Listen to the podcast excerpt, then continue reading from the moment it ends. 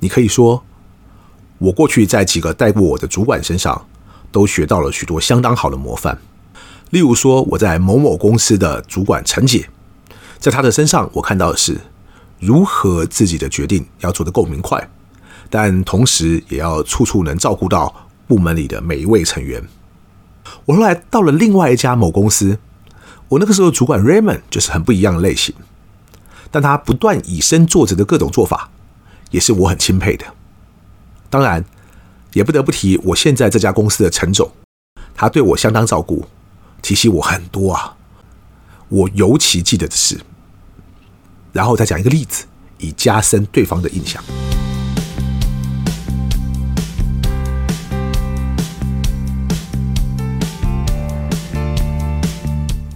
一谈就赢，Do the right thing。大家好，我是 Alex 曾志豪，欢迎收听一谈就赢。我们希望透过这个 Podcast 频道，让大家对谈判有更多的认识，进而能透过运用谈判解决生活中的大小问题。针对求职时的工作面试该怎么回答，我们总共为大家整理出了五大面试问题的类型。那么在前面两集呢，我们分别为大家介绍了第一类的传统一般型和第二类的行为型，也分享了一些该如何回答这些面试问题的方法和诀窍。所以还没有听过的朋友，建议您赶快去听哦。今天我们将为大家继续介绍另外三种类型的面试问题，也顺便来帮自己宣传一下，因为有些朋友对我说，我们好像太少宣传哦，而且正好最近也收到好几封脸书的私讯，问我一谈就赢何时会开课。其实我们下一班的报名呢，大概起码还要再等一个月哦，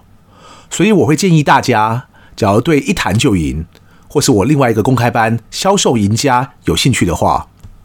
欢迎到我们的官网。假如是使用笔电或电脑的话，就是在官网首页的右上方，在那个订阅电子报的 icon 旁边。有一个报名提醒，那假如是手机的话，就更方便了，因为就在首页的最上方，点进那个报名提醒，然后填写你的资料之后呢，我们就会一有开课的最新资讯，就会在报名前用 email 通知您，这样呢，你就不会错过报名时间了。不过也顺便提醒大家一下哦，因为我们一年开放报名的梯次不多，所以建议大家，如果真的有想要来参加的话，请尽可能把握每一梯次你能参加的时间，因为万一呢，你要等自己有空的时候才来，很多人搞不好等了两三年之后，才终于等到一个自己恰巧有空的时间哦。所以建议大家不要把一谈就赢或销售赢家和其他那种每个月都爱开课的课程相比，否则真的等到需要的时候再来学，就可能来不及了。接下来，今天要为大家介绍第三种面试问题，叫做。技能或知识型的面试问题，这种问题顾名思义呢，就是要来确认你在比较专业的技术能力和知识上，到底能不能应付公司在聘用你之后的任务需求。有些人可能会认为自己的专业技术和能力，例如说自己有什么证照啊等等，不是都已经写在履历表上了吗？这样的话，到底还要问什么？所以我在上一集的时候，哈，才跟大家说，后面这几项呢，才是有鉴别度的面试问题，也是公司会不会决定选择你，而不是去用其他人的问题。所以，当你听到一个技能或知识型的面试问题的时候，面试官呢，不是要问你有什么证照，或者是曾经担任过相关职务多少年，因为那些就像你说的，在履历表上也都有了。假如只问这些的话呢，那就会属于第一类的传统一般型问题。例如，当你去应征一个客服主管的职位时，对方假如问你：“S 啊，请问对你来说，好的客户服务指的是什么？”这其实不是在问你个人的意见或看法，而可能就是一个技能或知识型的面试问题。正如我们一直强调的，判断出正确的面试问题类型很重要。所以，假如你判断出这是一个技能或知识型问题的时候，你就不能只是照字面上去回答“好的客户服务是什么”，而是你要能在回答前就先构思好一个比较有系统架构的回答内容。例如说，像是针对您刚刚提到的这个问题呢，我想主要包括三个方面，然后就具体回答第一个方面是什么，第二个是什么，第三个又是什么。而在讲到这项事情的三个方面的时候呢，你要记得在每一个方面都要能连接到自己的一项经验、专长或能力。举例来说，你可能会这样讲：好的客户服务，在我看来，很多时候需要够好的临场应变能力。我过去呢，在某某电信服务的时候，就曾经遇过一个例子，然后就开始借由那个例子去说明你与众不同的能力到底是什么。那么你在这个方面的专业呢，又会发挥什么样的功效？另外呢，假如你以往一直是个没带人的，例如说呃专案经理这样的位置，当你要去应征一个有带人的部门主管之类的位置时，通常这家公司一定会问你和领导相关的技能型问题，而在这个问题上你答的好或不好，就很可能很大程度会决定对方愿不愿意用你。对方其实也知道你本来就没有带人的经验，所以从面试中呢，他们主要是要知道你到底有没有机会可以培养出一个带团队的能力，所以不用害怕呢，去回避你目前还没有带过人这个事实。那么面试官可能会问什么和呃领导相关的技能型问题呢？例如，对方可能会问说：“可以描述一下你最近领导一个专案的经验吗？”这个时候你就要够聪明啊！选择一个跨部门，而你又是专案负责人的经验来描述，因为对方就是想借由这个问题听看看，你有没有跨部门协作的能力，你又有没有整合很多不同意见的人的能力，又或者呢，面试官可能会问：假如有一天你成为一个带十二个人的部门主管的话，你觉得自己的领导风格可能会是什么样子？这时候呢，千万不要说什么。无论要我带什么团队，公司的要求我一定使命必达。这种蠢话，因为这个时候不是叫你要向公司效忠的，而是要你展现你的领导能力的。一个人就算没有实际带领一个团队的经验，但假如对该怎么带领团队或该怎么带领不同的人一无所知的话，你又怎么能叫另外一家公司愿意赌一把在你身上呢？这种问题的回答方法有很多。其中一种比较直接的，就是坦率的告诉对方，就像我之前提到那些跨部门的专案一样，我相信人与人之间的沟通是很重要的。所以，假如我有这个机会的话，我会先尽可能的去了解团队中的每个成员，然后确保我们之间的沟通顺畅。接下来，如何在兼顾效率的情况下，我们又能让大家都能有发挥贡献的机会？我想，这是我个人比较会采取的一种领导风格。当然哦，这种话人人都会讲，所以讲的听起来够不够诚恳，就是一个关键。针对这个问题的另外一种回答方式，就是援引自己的学习榜样或楷模。你可以说，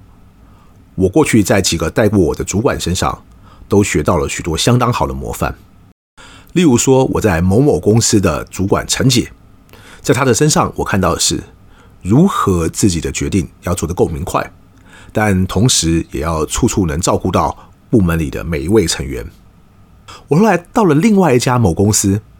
我那个时候主管 Raymond 就是很不一样的类型，但他不断以身作则的各种做法，也是我很钦佩的。当然，也不得不提我现在这家公司的陈总，他对我相当照顾，提携我很多啊。我尤其记得的是。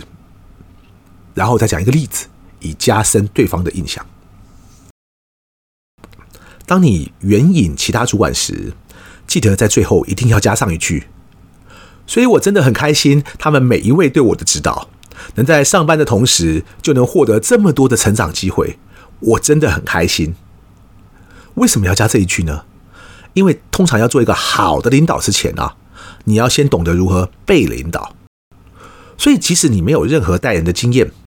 但你假如无法凸显自己是一个能够被领导的人，甚至搞不好还在面试过程中呢，去抱怨之前公司的主管，其实很多公司反过来会对你可以领导别人的能力也会打上一个问号。另外，在技能或知识型的面试问题中呢，同时也包括一些相当技术性的问题。例如说，你假如是个软体工程师的话呢，我们都知道现场叫你写个 code 可能不是一个呃最好的面试方式哦。假如是给你一段 code，叫你看看有什么问题，然后或许叫你改给他看的话，可能都还比较合适哦。但还是会有一些公司叫你现场写啊。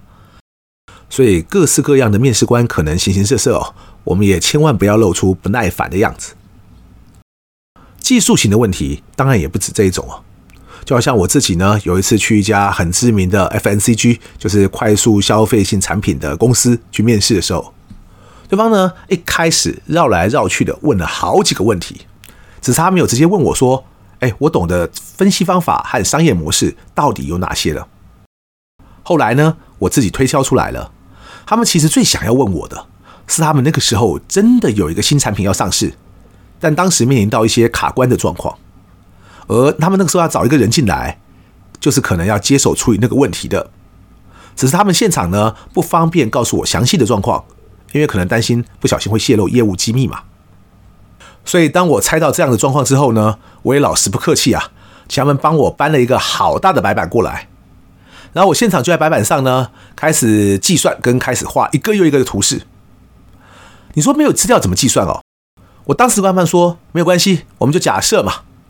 我还不止拿一个数字来假设，我是每项变数都用高、中、低三种不同的数字假设，因为那本来就是我的强项嘛。我当时呢，光是从白板搬进来开始模拟，到想出具体的建议方案，大概就超过了一个半小时。边写边讲的弄完之后呢，台下的几个面试官满意的不得了啊！光是看他们不断的抄笔记哦，我都不晓得我是去面试还要去帮他们上课的。那家公司我虽然后来没有去，但其实是因为我拿到了呃别家公司更好的 offer。但对方当时可是给了我一个台湾这边呢，除了老外之外，台湾人最高的位置，所以就可以看出来哦。那个偏技术型的技能或知识型的问题，我回答有多成功？简单说呢，面对这样的问题，你要展现的不是自己有多么会讲话，而是要设法展现出自己的实力。这边也要提醒大家，因为技能或知识型的问题呢，有时候很难哦，而我们每个人都不是全知全能，什么都会嘛。所以又有三项重点，是你在回答这种问题的时候呢，麻烦请谨记在心的。第一个，相较于任何其他类型的面试问题，这种问题呢，是最需要你在回答之前，先主动向对方厘清，到底他希望你回答是什么问题。简单说，很多问题呢，因为我们不想回答太空泛，所以在这种时候呢，我们就可以很客气的先向对方请教，这个问题的边界跟可能的范围呢，大概是什么？简单说呢，就是我们要先界定条件和范围。然后呢，也要确认自己和对方呢，对于这个问题的理解是不是 on the same page，在同一页上哦。第二个呢，不要不懂装懂哦，因为你一定有不知道的答案，甚至对方有时候也会故意问一些根本找不出答案的问题，就是为了想看你这个人啊，是不是不懂也会想要靠胡乱过关的类型，所以千万不要不懂装懂哦。然而呢，你可以做的是。老实跟对方说，你一时之间想不出什么更好的答案，但是你认为可以从以下几个不同的方向或方法，试着去找出可能的答案。意思是什么呢？你的确有些事情是不知道确切答案的，但你不会放弃去找出可能的答案，而你心里也有底。一般来说呢，要找出答案，应该会有几个不同的可能途径。第三个呢？其实正好接续刚刚提到第二个重点，那就是回答这种类型的问题时呢，你必须要展现自己有一种能力，那就是懂得用不同的方法去解决问题。其实这也是问题解决的 one o one 哦，你不能来来去去遇上什么问题都只会那一招。所以对一家公司来说呢，现在的问题就算你可以解决，